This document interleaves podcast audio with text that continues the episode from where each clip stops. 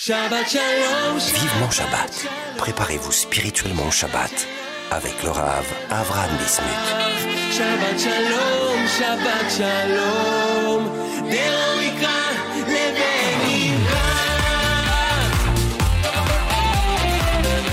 Shalom Aleichem mes chers amis, c'est un plaisir de vous retrouver dans notre émission Vivement Shabbat euh, sur Torah Box Radio en direct de Yerushalayim, Ira Kodesh, et une émission très spéciale car nous sommes en pleine fête de Hanouka, la fête des bougies, la fête des miracles.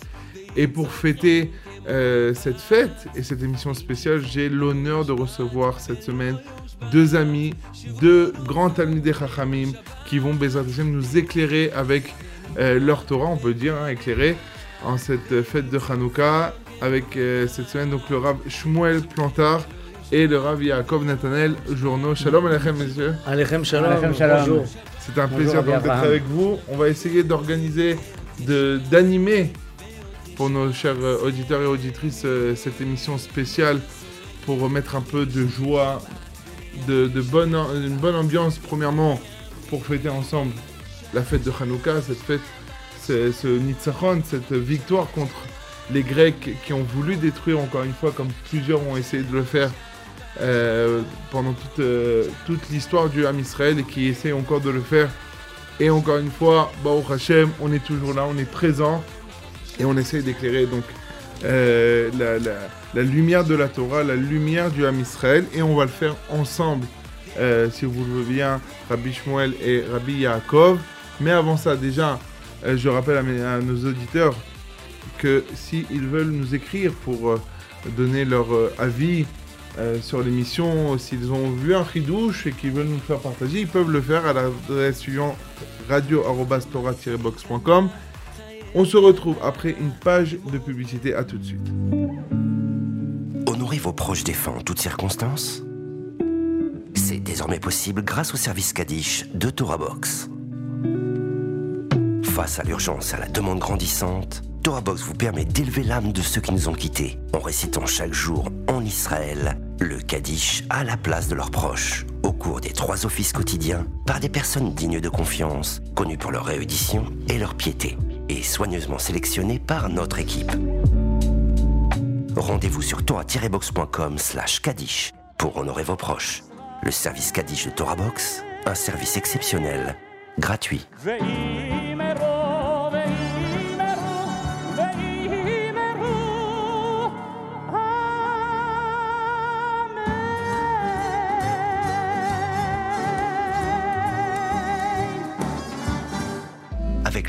Virtuel de Torah Box, étudiez la Torah en groupe sans vous déplacer. Pour la première fois sur Torah Box, rejoignez un groupe d'études dans la discipline de votre choix et avec les meilleurs rabbinim, Halacha, Talmud, Mishnah ou encore éthique juive Hassidout. Confiné ou loin d'un lieu d'études, vous pouvez enfin étudier en compagnie d'un Rav et d'autres élèves en ligne avec Zoom, depuis votre ordinateur ou votre smartphone. Le bêta midrash virtuel de Torah Box, enfin centre d'études 100% online.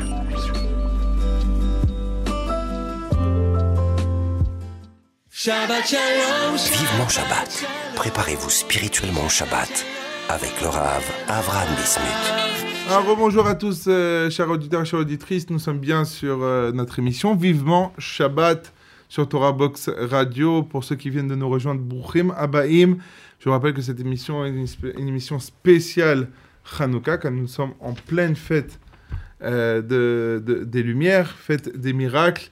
Et nous avons le plaisir d'avoir sur notre plateau aujourd'hui deux rabbinim, euh, Rav Shmuel Planta et Rav Yaakov, euh, Rav Yaakov Netanel Journeau, pour euh, nous éclairer sur la fête de Hanouka, parachat de la semaine aussi, parachat Miketz.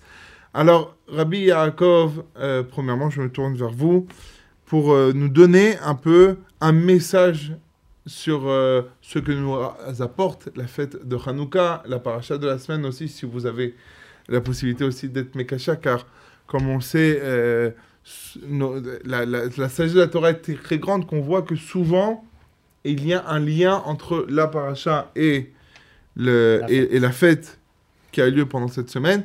Rabbi Yaakov, donnez-nous un- une petite euh, perle, une petite lumière sur ces, ces grands jours. Alors euh, bonjour à tous, Euh, c'est un réel plaisir de vous retrouver hein, pour la deuxième fois Rabbi Avram et bonjour à tous les auditeurs.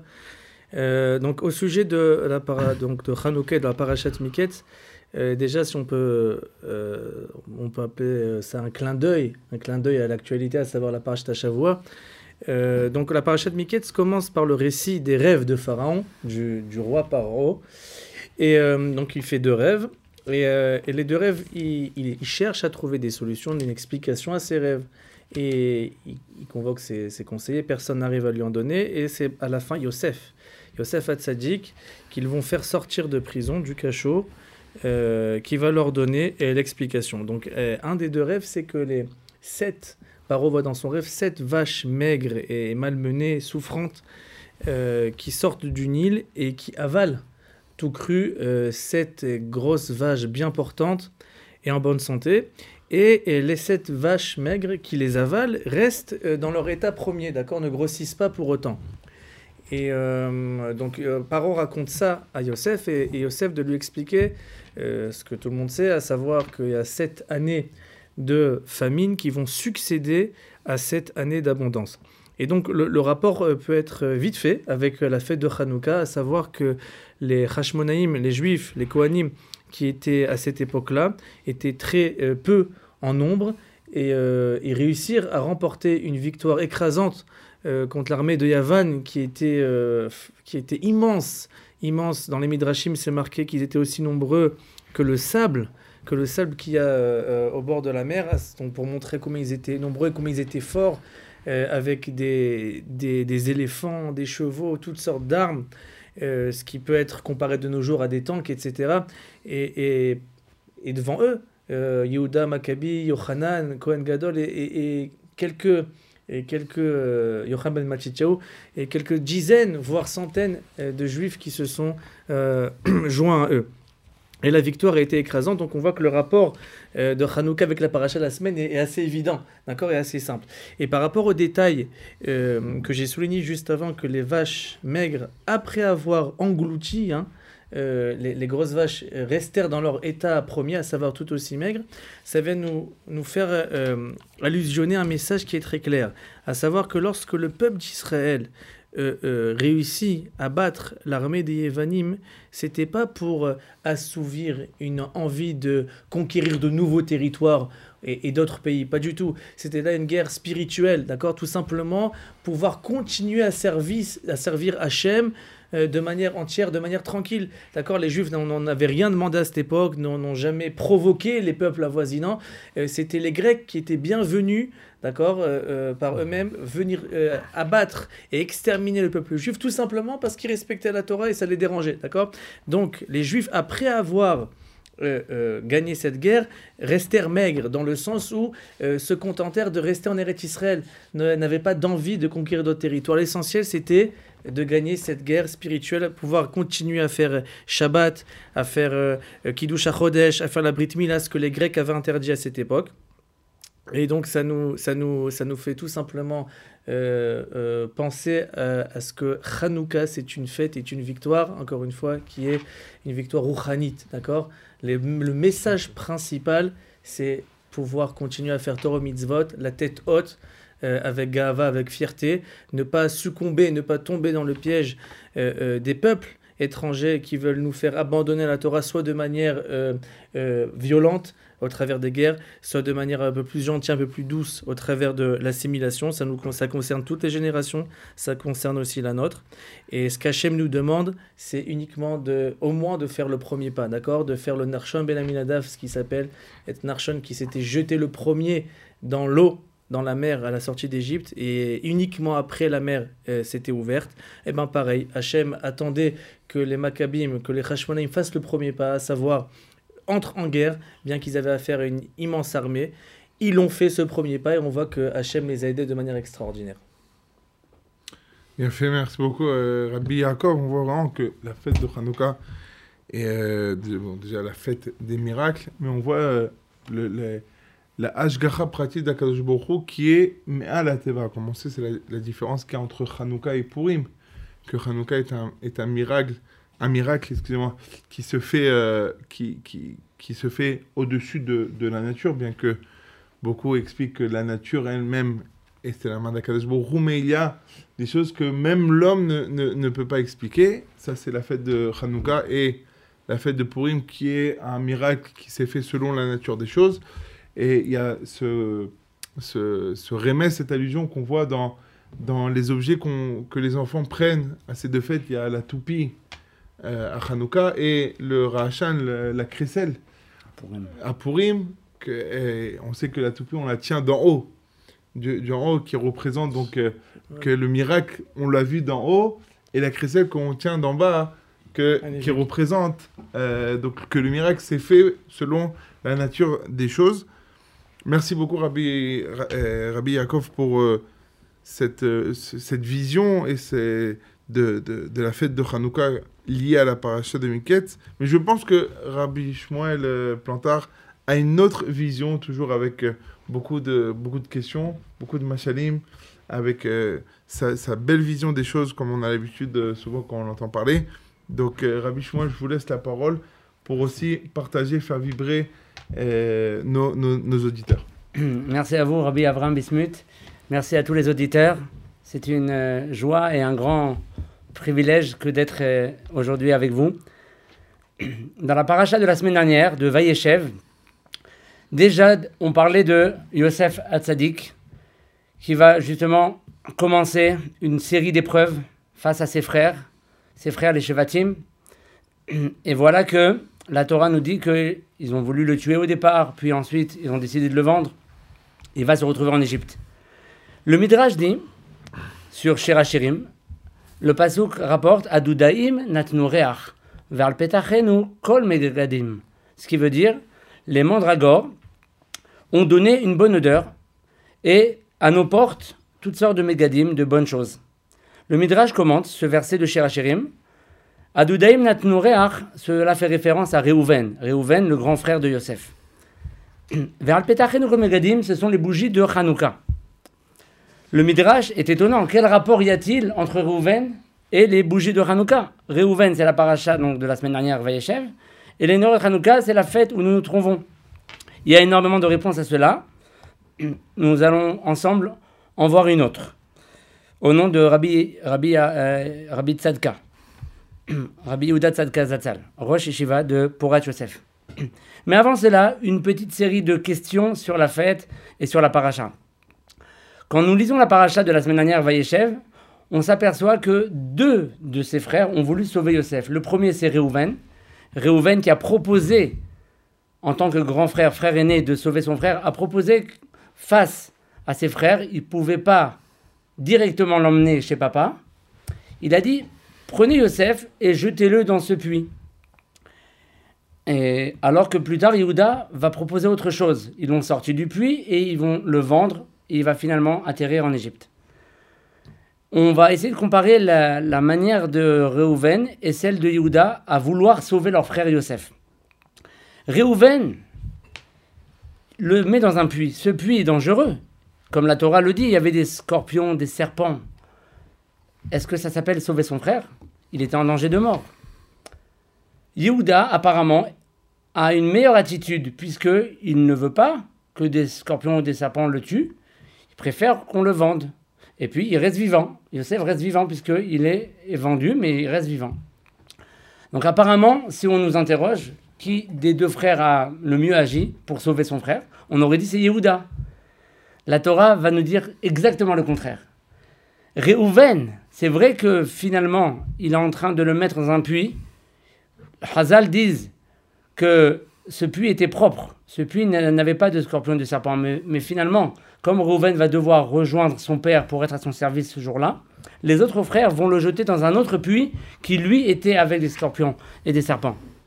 Et là, il se met en danger. Donc c'est vrai que d'une part, Reuven le met en danger. Mais on verra dans quelques instants que Reuven, c'est lui qui a réellement sauvé, puisque la Torah dit de lui, Vayatzile ou miyadam. Reuven a sauvé Yosef de leurs mains. Alors que pour Yehuda, non seulement c'est pas marqué qu'il l'a sauvé, mais c'est même marqué que ses frères lui en ont voulu, en disant si tu seulement tu nous avais dit de le ramener à papa, on t'aurait écouté.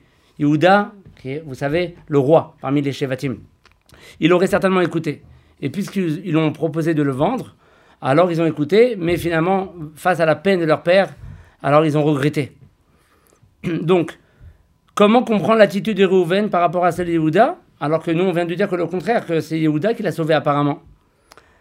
Deuxième question, plus tard, dans la paracha de Vaïgash, c'est marqué que le papa, Yaakov Avinu, en la Shalom, apprend en haut de Rai. Tu sais, ton fils Yosef, il est encore vivant.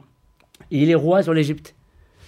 Il les a crus, mais on voit que ça lui a pas suffi, puisque plus tard, le Passouk dit Vayomer Israël El Yosef. Après, donc la fameuse rencontre entre Yaakov Avinu et son fils Yosef, il s'exclame en disant Amuta apam, je peux enfin mourir.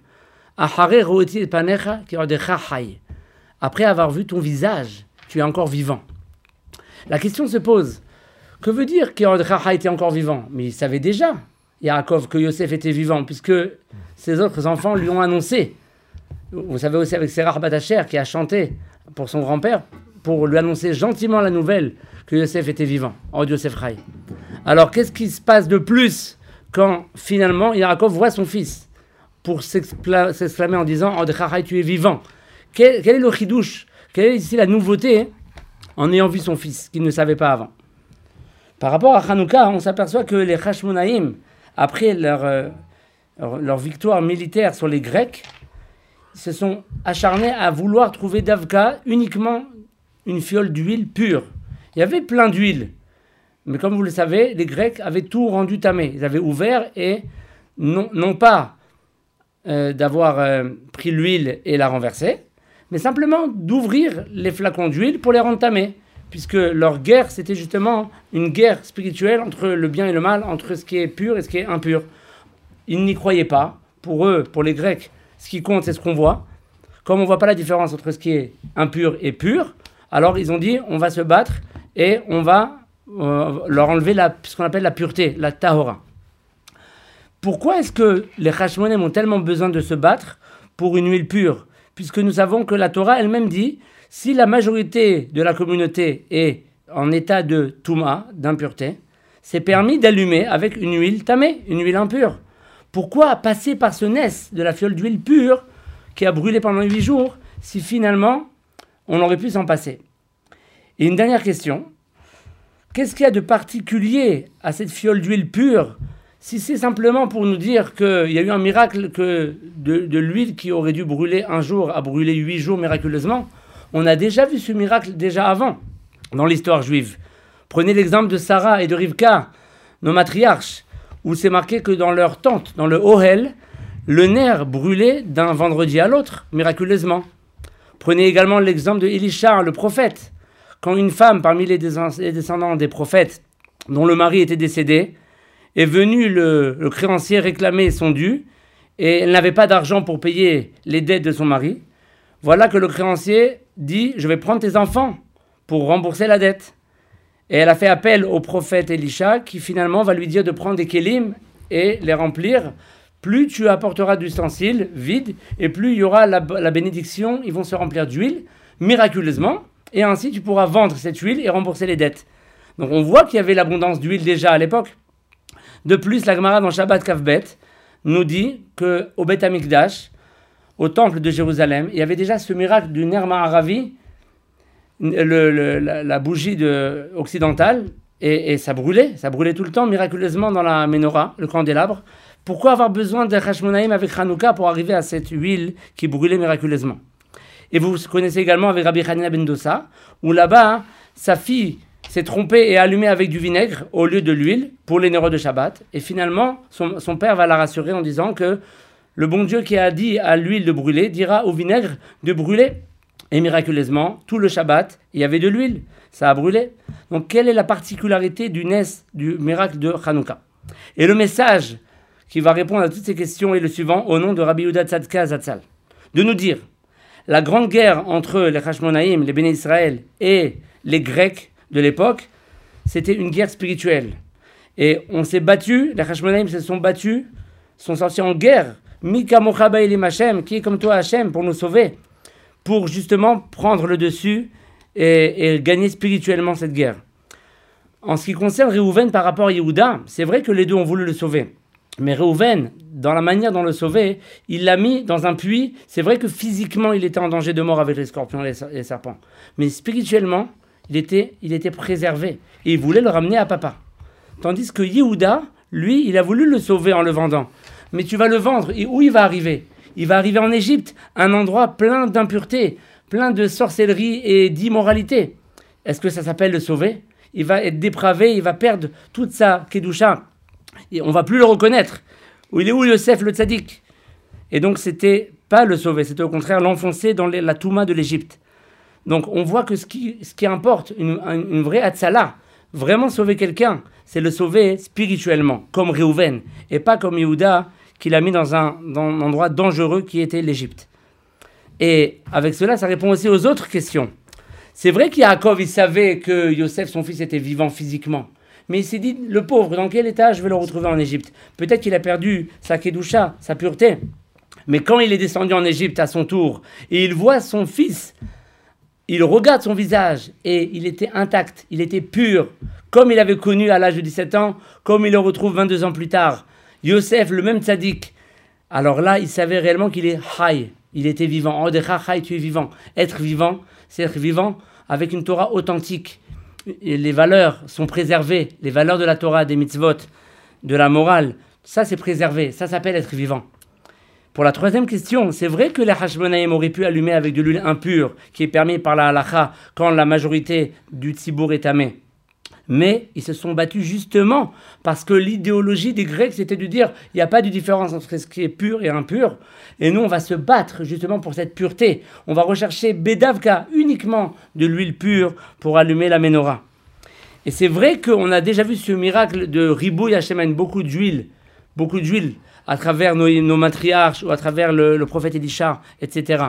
Mais ce qu'on n'a pas vu, c'est la pureté de l'huile. On a vu l'abondance de l'huile. Mais la pureté de l'huile, ça, on ne le retrouve que chez les Hashmonaïm, qui se sont, battus pour Shemen Tahor, une huile pure. Et c'est ça le message de Hanouka, qui rejoint donc le, fameux Midrash avec lequel on a démarré. D'un côté, on nous dit Adudaim natnu. Les mandragores ont donné, une bonne odeur. Reach, l'odeur, ça s'apparente au mot ruach, la spiritualité, le souffle, ruach. En fait, Adudaim fait référence à Réhouven, qui a voulu préserver le rouard de son frère Yosef. C'est vrai qu'il est en danger physique avec le bord rempli de scorpions et de serpents, mais spirituellement, il est préservé. Et, c'est le même message avec Hanouka et le qui se sont battus corps et âme pour la Torah, pour la pureté du message de la Torah, une une Torah authentique que nous souhaitons à tous de préserver cette Torah authentique à travers les neurones de Hanouka, à travers ce message d'une Torah, une Torah émette, une Torah dans la pureté, une Torah de douceur et de bonheur. Très très beau, très beau message pour euh, cette fête de, de. On va laisser nos auditeurs en musique et nous on se retrouve juste après. À tout de suite.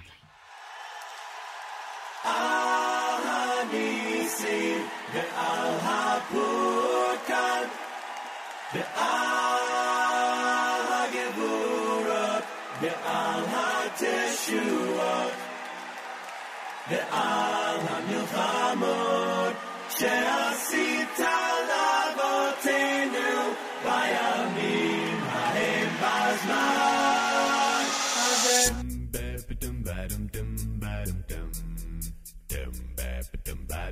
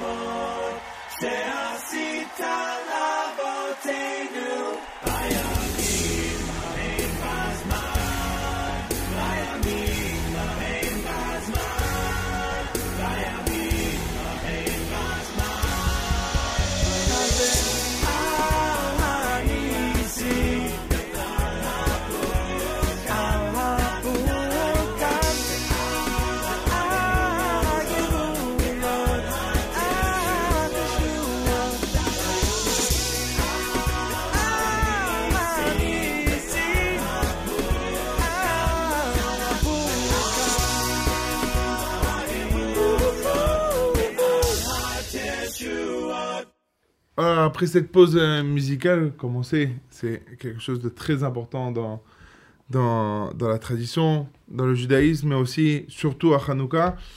Et euh, pour faire transition, comme on sait, deuxième partie de notre émission, euh, c'est la halakha de la semaine.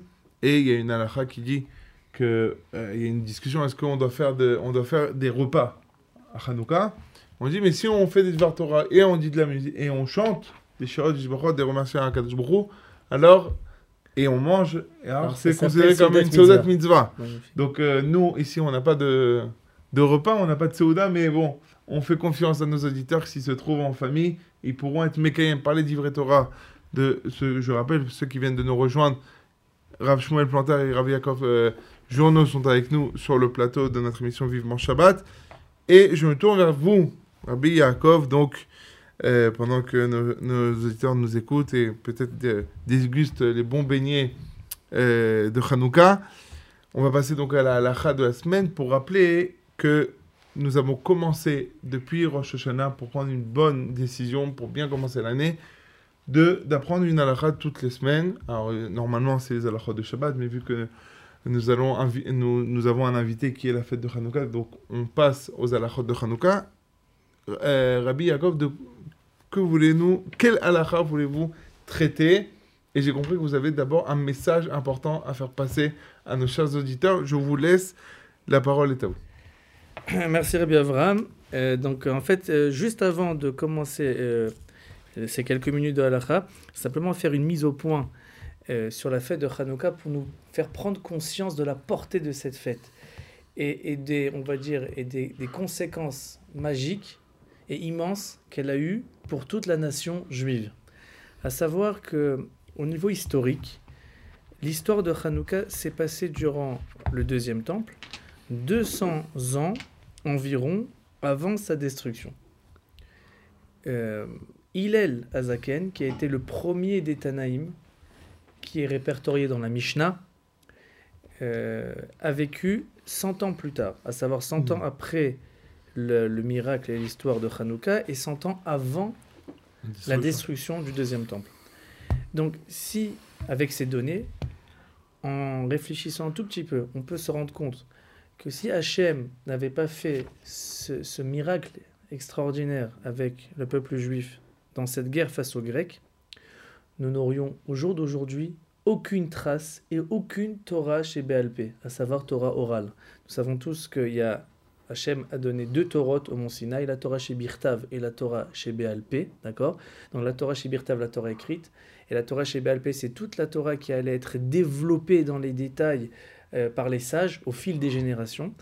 Et vu que cette Torah chez BLP commence à l'époque de la Mishnah, donc, et le premier des Tana s'appelait Hillel Azaken, et ces Tanaïm ont vécu après le Nes, après le miracle de Hanouka. Donc imaginez un seul instant si le peuple juif avait malheureusement perdu la guerre face aux Grecs, nous n'aurions rien eu aujourd'hui, ni Mishnah, ni Gemara, etc. Donc vraiment toute la Torah, qui est l'essence même du peuple juif, est, présente grâce au miracle de Hanouka.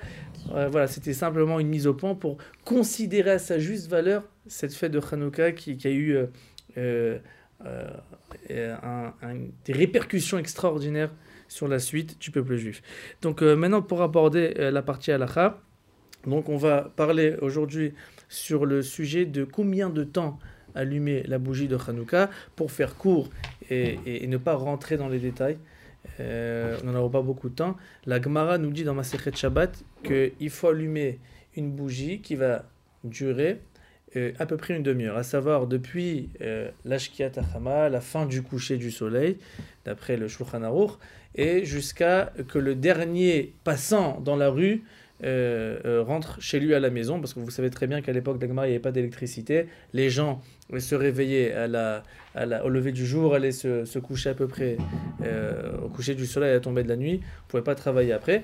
Donc, pour qu'il y ait un pire soumanès, d'accord, parce que tout le but d'allumer des bougies, c'est pour euh, euh, euh, Publier. publier le NES en dehors et, et être méfarcé moto, d'accord Pour que tout le monde voie. Donc c'était pendant cette demi-heure-là où les gens traînaient encore un peu dans la rue. Et euh, donc ça se dure une demi-heure. Il faut savoir que cette question, du coup, elle, est, elle se demande par rapport aux gens de nos jours qui vivent euh, dans notre génération. Est-ce que quelqu'un qui n'a pas allumé dès la tombée de la nuit, est-ce qu'il peut l'allumer plus tard ou pas? La halakha, en conclusion, Vadaï, euh, évidemment, nous le permet. Quelqu'un qui n'a pas pu allumer dès la première demi-heure, évidemment qu'il faut faire attention, mais celui qui n'a pas pu, il pourra allumer toute la nuit. Euh, à condition évidemment de préférence qu'il y a des gens qui sont là, même des membres de sa famille, sa femme, ses enfants, etc., qui peuvent le voir. Et quelqu'un qui euh, habite seul, c'est un sujet à discussion, mais selon le Chemed Moshe, selon Ravadja Yosef, etc., même une personne vivant seule qui n'a pas pu allumer dans la première demi-heure pourra allumer hein, après euh, cette, cette demi-heure. L'essentiel, c'est d'allumer avant le lever du jour. Avec bénédiction Avec bénédiction, oui, celui, celui qui fait la bénédiction a sur qui s'appuyer. D'accord? Voilà. Maintenant, la question qui se pose, c'est que, que faire à la synagogue? Vous savez très bien qu'à la synagogue, nous avons la coutume d'allumer aussi la Hanoukia entre Mincha et Arvit. Et en général, Arvit se finit à peu près sous un quart d'heure. Mhm. D'accord? On vient de dire que la bougie doit rester allumée une demi-heure. Donc, euh, que faire? Est-ce qu'on doit laisser la Hanoukia à la synagogue allumée une demi-heure ou pas? Alors, euh, il faut savoir que pour venir à la source de cette question, nous avons une discussion entre les Rishonim. Quel est l'objectif de l'allumage à la synagogue? Nous avons le Rivash, Ravitzrak Bar Shechet, grand rabbin d'Algérie, qui est ramené dans le Bet Yosef, qui nous dit que l'idée d'allumer à la synagogue, c'est Pirsoumanes, tout simplement, d'accord? Euh, Publier le NES, le faire connaître aux yeux de tous, car à leur époque, c'était pas euh, facile et évident d'allumer à l'extérieur, à l'entrée de la maison à l'extérieur, vu qu'ils habitaient dans des pays euh, non juifs où il y avait euh, un grand danger euh, de s'attirer des problèmes si on, on montrait euh, des gestes euh, euh, de culte, de judaïsme à l'extérieur. Donc ils allumaient chez eux à la maison. Et donc le pire soumanes, donc on va dire la, publication du NES n'était pas euh, vraiment réalisée. Donc c'est pour ça que nous avons les Rabbanan ont institué nos Chachamim d'allumer à la synagogue, lieu de rassemblement de la communauté pour prier. Donc là-bas, il y aura, on, on atteindrait, oui, cet objectif euh, de faire... euh, euh, de faire partager le NES au, maximum de personnes. Donc d'après cette, cette, euh, cette explication, de nos jours, si le public, le, le tzibour, euh, quitte la choule juste après Arvit, évidemment, il n'y a aucun intérêt de laisser allumer la bougie et on pourrait l'éteindre. Euh, par rapport au rivage, nous avons d'autres rishonim comme euh, le Oel Moed qui était un rishon, euh, comme euh, un avis aussi qui est ramené euh, dans le Ochot Raïm, que la raison pour laquelle nous allumons dans une synagogue, c'est pour rendre quitte ceux qui n'ont pas de maison, qui n'ont pas de domicile, ou des personnes qui rentreront très très tard à la maison et qui veulent se rendre quitte de cet allumage à la synagogue. D'après ces Rishonim, évidemment, nous avons tout intérêt de laisser allumer la Hanoukia au moins une demi-heure. Au niveau de la halakha, qu'en est-il Euh, Si on suit le Mishnah Bura, le Mishnah Bura nous dit que pendant une demi-heure, il faut respecter euh, euh, les bougies, ne pas profiter de leur lumière comme la halakha demande, à savoir que les Nerot Hanouka sont allumés uniquement pour le Nes, on ne peut pas lire à leur, à leur lueur, à leur lumière, et pour qu'il y ait un vrai équerre. Et Rav, euh, Rav Osner et Rav Eliashiv disent que euh, on doit respecter absolument cette halakha et que même si le tzibour, le public quitte la choule, juste après Arvit, nous devons laisser allumer les bougies. Le Rav Yosef, quant à lui, et bien d'autres décisionnaires euh, se réfèrent au rivache euh, qu'on a, a cité juste avant. Vu que personne ne se rend quitte avec l'allumage euh, de la Hanoukia à la synagogue, vu qu'elle n'est là que pour faire Pirsoumanes, donc il n'y a aucun problème d'éteindre euh, la Hanoukia juste après la Tfila Arvit. Si tout le monde rentre chez soi, évidemment, s'il y a des gens qui restent sur place, on les laissera allumer. Mais si de toutes les manières chacun rentre chez soi, il n'y a aucun intérêt de laisser la Hanoukia allumée. Je tiens à préciser que selon tout le monde et selon tous les avis, s'il y a un quelconque risque euh, d'incendie euh, dans la synagogue en laissant les bougies allumées sans aucune surveillance ou s'il y a un quelconque risque de vol, qu'on voit la Hanoukia, évidemment que tout le monde serait d'accord qu'on éteint la Hanoukia dès, la prière, dès la fin de la prière de Harvit. Évidemment, c'est le moment de rappeler aux gens, pas qu'à la synagogue, mais même à la maison, de faire attention d'allumer les bougies dans un endroit sûr, Sûr et non sécurisé. pas à la portée des enfants aussi. Voilà, merci beaucoup Rabbi Yaakov euh, pour euh, cette halakha, cet éclair- éclaircissement sur euh, cette halakha qui n'est pas souvent ramenée car euh, vu que ça, ça concerne euh, surtout le Tzibourg, l'assemblée n'est pas à chacun, alors on a souvent pas l'habitude de- de- d'en parler. On, va continuer dans quelques instants euh, de parler d'un sujet très important, car nous sommes à la fin de la fête de Hanouka et ce grand jour de Zot Hanouka, nous allons faire avec le Rav Planta, mais je vous laisse avec une page de publicité, on se retrouve tout de suite après. Vivement Shabbat sur Box Radio. Apprenez les chants de Shabbat avec Box. Chanter pendant les trois repas de Shabbat est une coutume ancienne propice à l'élévation spirituelle. Elle transforme vos repas de Shabbat en une expérience inoubliable. Grâce à Torah Box, apprenez les chants traditionnels et créez une ambiance typique qui, l'air de rien, vous rapprochera d'Hachem. Rendez-vous sur torah-box.com slash chant pour découvrir les plus belles mélodies juives de Shabbat et des fêtes. Ou sur torahbox.com slash édition pour commander le livret et le CD des chants de Shabbat. Un regard clair et cachère sur l'actualité, des articles pour toute la famille, des pages spéciales enfants, de la bonne humeur et bien sûr une recette gourmande.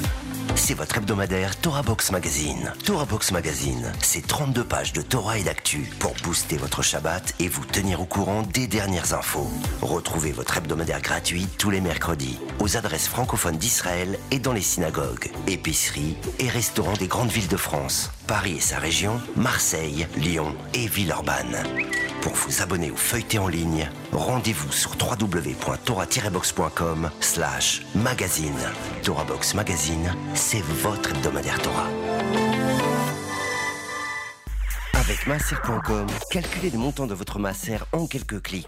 Grâce au site masser.com développé par TorahBox, calculez le montant de votre masser chaque mois de manière simple, précise et conformément à la halakha. Masser.com, un autre site exclusif made in TorahBox. Shabbat Shalom. Vivement Shabbat. Préparez-vous spirituellement au Shabbat avec le Rav Avram Bismuth. Shabbat Shalom, Shabbat Shalom.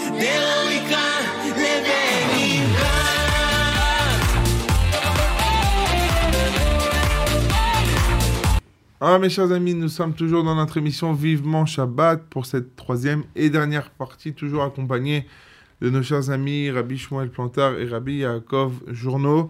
Nous allons donc pour cette dernière partie parler euh, d'un moment très important de la fête de Hanouka, bien que toute la fête de Hanouka est importante, euh, comme on le sait, chaque moment de Hanouka est très, très, important, un moment qui est rempli de possibilités de prier, de, de, de- d'avoir des, des, des miracles, comme le dit le Rav Biderman sur, sur euh, ce que disent nos sages, que Hanouka n'est pas un moment euh, pour faire des espédimes, des oraisons funèbres. Il ramène une petite allusion ici que si une personne, euh, que, qu'une personne doit, doit euh, profiter de chaque instant de Hanouka pour ne pas arriver à des oraisons funèbres de ces jours-là après d'être sorti. Mais il y a un moment qui est euh, propice plus à, à- cette fête de Hanouka, qui est le dernier jour de Hanouka, qui est appelé Zot Hanouka. Alors, bien qu'on ne peut pas très...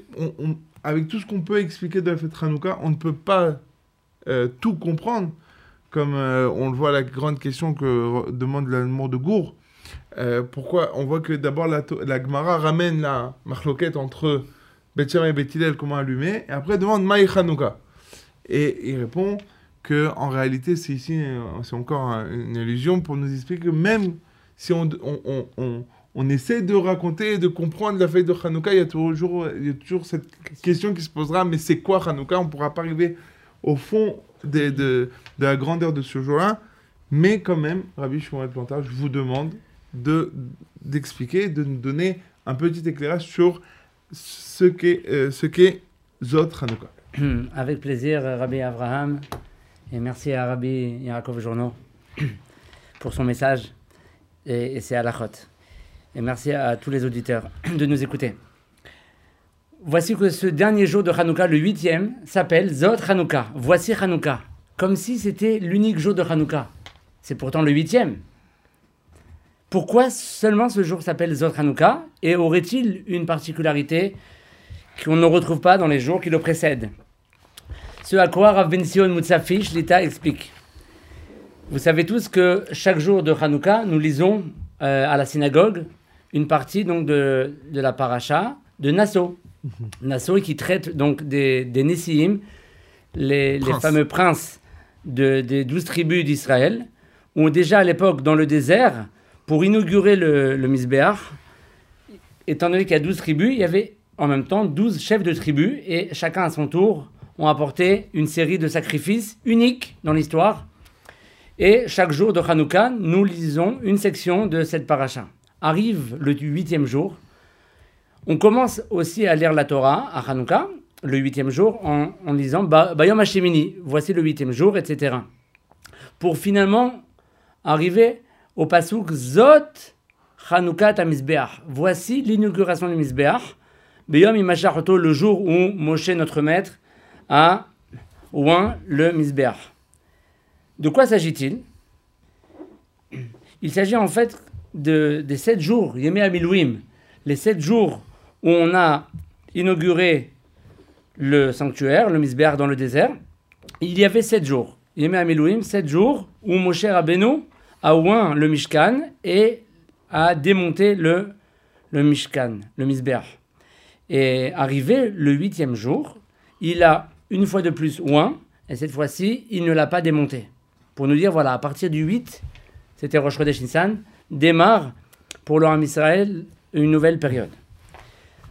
Nous, trouvons chez les Kadmonim, nos maîtres, qu'ils qualifient ce jour-là, le huitième jour, donc de Hanoukat à jour d'inauguration du Mizbeach. Donc c'est à la fois dans le désert avec Moshe et les Ben Israël qu'on a inauguré le Mizbeach, et à la fois hein, les Hashmonaïm, après les guerres contre les Grecs, arrivent au Beth Amikdash, ils purifient tout ce qu'ils peuvent purifier, ça leur prend du temps, et arrive le huitième jour, où, étant donné qu'ils ont terminé de purifier, c'est le premier jour où tout était pur, comme l'explique le, le, Rav dans son livre, comment s'appelle ce livre? Mishneh Sachir. Mishneh Sachir, qui nous dit que ce jour-là, de Hanouka, en fait, il est tellement important qu'il contient en lui toutes les, les lumières, toutes les étincelles de spiritualité contenues dans les sept premiers jours de Hanouka sont concentrées dans le huitième, pour nous dire la grandeur de ce jour. Le Or Zaroua, qui est un Rishon, nous explique que ça a pris du temps pour purifier le Betamikdash, comme nous l'avons dit, et il fallait donc sept jours pour se purifier. Comme vous le savez, il fallait se purifier avec la vache rousse, et la Hazaa, l'aspersion de, des cendres de la vache rousse avec de, de l'eau spéciale, le troisième jour et le septième jour.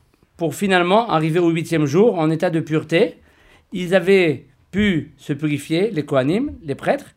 Arrive le huitième jour, ils ont pu enfin inaugurer le Misbéach dans un état de pureté. Le Rav, Rav Shlomo Zalman Auerbach Zatzal, nous rapporte les paroles du Bach. Le Bach qui est un commentateur sur le tour, dans le Siman Taf Resh Aïn, au nom du Maril, de dire que certains ont la coutume de ne pas travailler à Hanouka le premier et le huitième jour.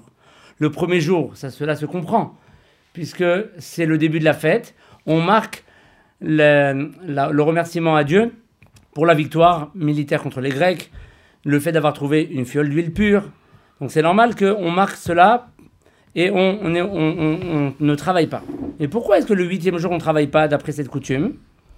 C'est parce que ce jour-là, eh bien, c'est le premier jour, comme on l'a déjà dit, où tout était pur. Pas seulement l'huile était pure, mais ils ont réussi à purifier l'endroit, rebâtir un misbéach, un, sanctuaire neuf, propre, pur. Les Kohanim ont eu le temps, après la guerre, de se purifier. Et c'est la première fois, c'est le premier jour où on a réussi enfin à vaincre les Grecs et on a atteint un état de pureté totale. C'était le fameux huitième jour à, partir donc du 25 qui se lève. Vous comptez huit jours, le dernier jour de Hanouka. C'est pour cela qu'il est tellement important. Et donc, c'est pour ça que le pasouk que nous lisons à la Torah, le huitième jour, s'appelle Zot Tamizbeach. Voici le jour d'inauguration du Misbeach, le jour où tout était pur. Et on débouche à la fin de cette lecture de Torah sur la paracha suivante, la paracha de Béalotra, où nous relatons que Aaron à Cohen a allumé la menorah, a allumé le candélabre. Donc justement, effectivement, Aaron à Cohen n'avait pas de part dans ces sacrifices des des douze tribus. La tribu de Lévi n'ayant pas participé à ces, ces corbanotes, ces sacrifices. Dieu a rassuré Aaron à Cohen que son chevet, le chevet Lévi, les Kohanim, eux ont quelque chose de plus grand. Un message qui est éternel, pas seulement euh, provisoire dans l'histoire avec les, les Nessim et leurs sacrifices. Le message de Aaron Cohen avec l'allumage de la menorah, l'allumage du candélabre, c'est un message éternel, pas seulement à l'époque où il y avait le temple de Jérusalem, mais même de nos jours où cet euh, éclairage, cet allumage se fait dans les foyers juifs à Hanouka. C'est ça justement, cette flamme-là qui montre notre victoire sur les Grecs, notre victoire sur les forces du mal. Et ce jour-là est particulièrement important puisque vous savez que le chiffre 8 nous, on nous rappelle en mathématiques l'infini. Quand vous voulez dire plus l'infini, vous faites un plus et un 8 couché pour symboliser l'infini, plus l'infini. Pour nous dire que le chiffre 7 symbolise la nature. Une semaine, c'est 7. On arrive à Shabbat, septième jour. Motzai et Shabbat, on sort de Shabbat, on reprend une semaine à zéro. Chiffre 1, dimanche. Alors que le chiffre 8, c'est le chiffre qui dépasse la nature. C'est le chiffre de l'éternité. Et justement, donc arrivé au chiffre 8 de Hanouka, le huitième jour, on dépasse la nature, on dépasse tout- toutes nos limites à Hanouka. Et en fait, les Hashmonaïm eux-mêmes étaient prêts à donner leur vie pour Dieu. Étaient, étaient prêts en guerre. Dans un état de jeûne, ils se sont battus contre les Grecs pour sauver la Torah, pour sauver l'authenticité du message de la Torah, pour sauver le Beth Amikdash. Ils se sont dépassés. Ils sont allés au-delà de la nature humaine. Et une petite poignée d'hommes a fait la guerre contre des, milliers et des millions de Grecs. Et mesure pour mesure, Hachem a vu leur don de soi qui dépassait la limite de l'homme, qui dépassait la nature de l'homme. Alors, mesure pour mesure, Hachem a fait des miracles qui dépassent la nature pour eux. Et ces mêmes miracles-là, on les retrouve à Hanouka quand on le, on le dit à travers l'allumage, on fait des bénédictions, on récite la bénédiction numéro 2 chez Hassanissim. Qu'Hachem a fait pour nous des miracles. À leur époque, à cette date-là, pour nous dire, de la même manière qu'à cette époque, il y avait des miracles, de nos jours aussi, on pourra retrouver des miracles. Ces, ces journées de Hanouka illuminent notre existence. Hachem est là pour nous exaucer. On peut tout lui demander. Le Shoel Moshiv nous dit que c'est même permis à Hanouka, après l'allumage des Nérotes, chaque soir, de prier et de demander des miracles. Chose qu'en général, on se gênerait de faire. Eh bien, à Hanouka, tout est possible. Hachem est là pour nous, pour nous éclairer, pour nous exaucer. Étant donné que les Hashmonaïm se sont dépassés pour nous sauver, ils ont marqué ces journées-là que Dieu fera pour nous des miracles. Eux, ils se sont dépassés, alors Hachem est prêt à dépasser la nature pour nous exaucer. Le Rav Dessler Zatzal explique également que à cette époque de Hanouka, à cette époque, vous savez que c'était en, l'an 3597, 3597, d'après les historiens. D'après le Rambam, c'est en l'an 3622. Donc c'est à peu près pendant ces années-là. Ça s'est passé à cette époque-là, et pourtant, jusqu'à nos jours, pendant ces journées de Hanouka, ces soirées de Hanouka, on a euh, la chance de pouvoir être exaucé par la prière, par la demande, tout est possible. Et pourquoi on mérite cela? C'est parce que les Hashmonaïm ont gravé ces journées-là, mais aussi ont gravé nos âmes, les âmes de Israël à travers les siècles de l'histoire. Ils ont gravé la possibilité de se dépasser. Et grâce à ce dépassement de leur part, nous méritons d'être exaucés au-delà de la nature. Pour terminer, le Rav Tzvi Meir Zilberberg rapporte que c'est tellement important de prier après l'allumage des Nerot en particulier le huitième soir, que ça serait dommage de passer à côté. Nous dit le Rav, si seulement nous savions combien par nos prières on est capable d'agir et de, sauver beaucoup, beaucoup de situations, beaucoup de malheurs qui arrivent dans le monde, on croit que c'est impossible de changer. Non, on peut les annuler. On peut annuler les mauvais décrets à travers la prière. Parce que ces journées-là de Hanouka, c'est des jours où on était tellement convaincus, à l'époque des Hashmonaïm, ils étaient tellement avec Bitachon Bachem, convaincus avec Dieu, que nous aussi, par ces prières-là, on peut arriver à dépasser la nature. Et si seulement on savait cette force-là, on ne cesserait de prier à côté des bougies de Hanouka pendant une demi-heure au moins. Et, et à ce moment-là, on pourrait même adoucir les rigueurs divines. Euh, S'il y a quelque chose, que quelqu'un qui a besoin de quoi que ce soit comme délivrance, que ce soit dans le domaine de la subsistance, la parnassa, ou l'éducation des enfants, le shalom bayit, la paix au ménage, tout ce qu'un homme pourrait souhaiter, tout ce qu'un homme pourrait espérer, c'est possible à Hanouka. Alors je souhaite à chacun d'entre nous de prier avec feu, avec intensité à Hanouka et être exaucé en particulier cette journée-là du huitième jour de Hanouka. Merci beaucoup. Roy, on sait combien d'histoires il y a sur les miracles qui sont faits euh, pendant, euh, pendant la fête de Hanouka. Bah, Il y a Mimaem Bazmanazé, juste euh, l'année dernière, je me rappelle qu'il y avait eu l'attentat à Yerushalayim, à Vieilleville, ce Bachour qui avait été attaqué par un terroriste. Et, et Chasdé Hashem, Maman, c'était euh, juste avant, euh, un ou deux jours avant Hanouka, ouais, Chasdé Hashem, il avait été euh, juste blessé. Mm. Voilà, et il avait raconté que c'était son miracle de, de, de De Hanouka. Voilà, mes chers amis, ben, merci beaucoup à vous, à vous deux, Rabbi Shmuel Plantard et Rabbi Yaakov Journeau. Malheureusement, notre émission touche à sa fin. C'est un plaisir, encore une fois, d'être euh, avec vous, de voir passer ce moment. Je souhaite, je vous rappelle, à nos auditeurs que s'ils veulent réécouter cette émission, s'il y a des choses qui leur ont échappé, ben, ils peuvent la réécouter sur euh, Torah Box Radio et sur euh, le site de Torah Box. Et ils peuvent aussi nous écrire à l'adresse suivante radio-torah-box.com. Je vous souhaite de très bonnes fins de fête de Hanouka et Shabbat Shalom. Shabbat Shalom, merci Hanouka beaucoup. Sameach, ce fut Hanouka un plaisir. Merci beaucoup.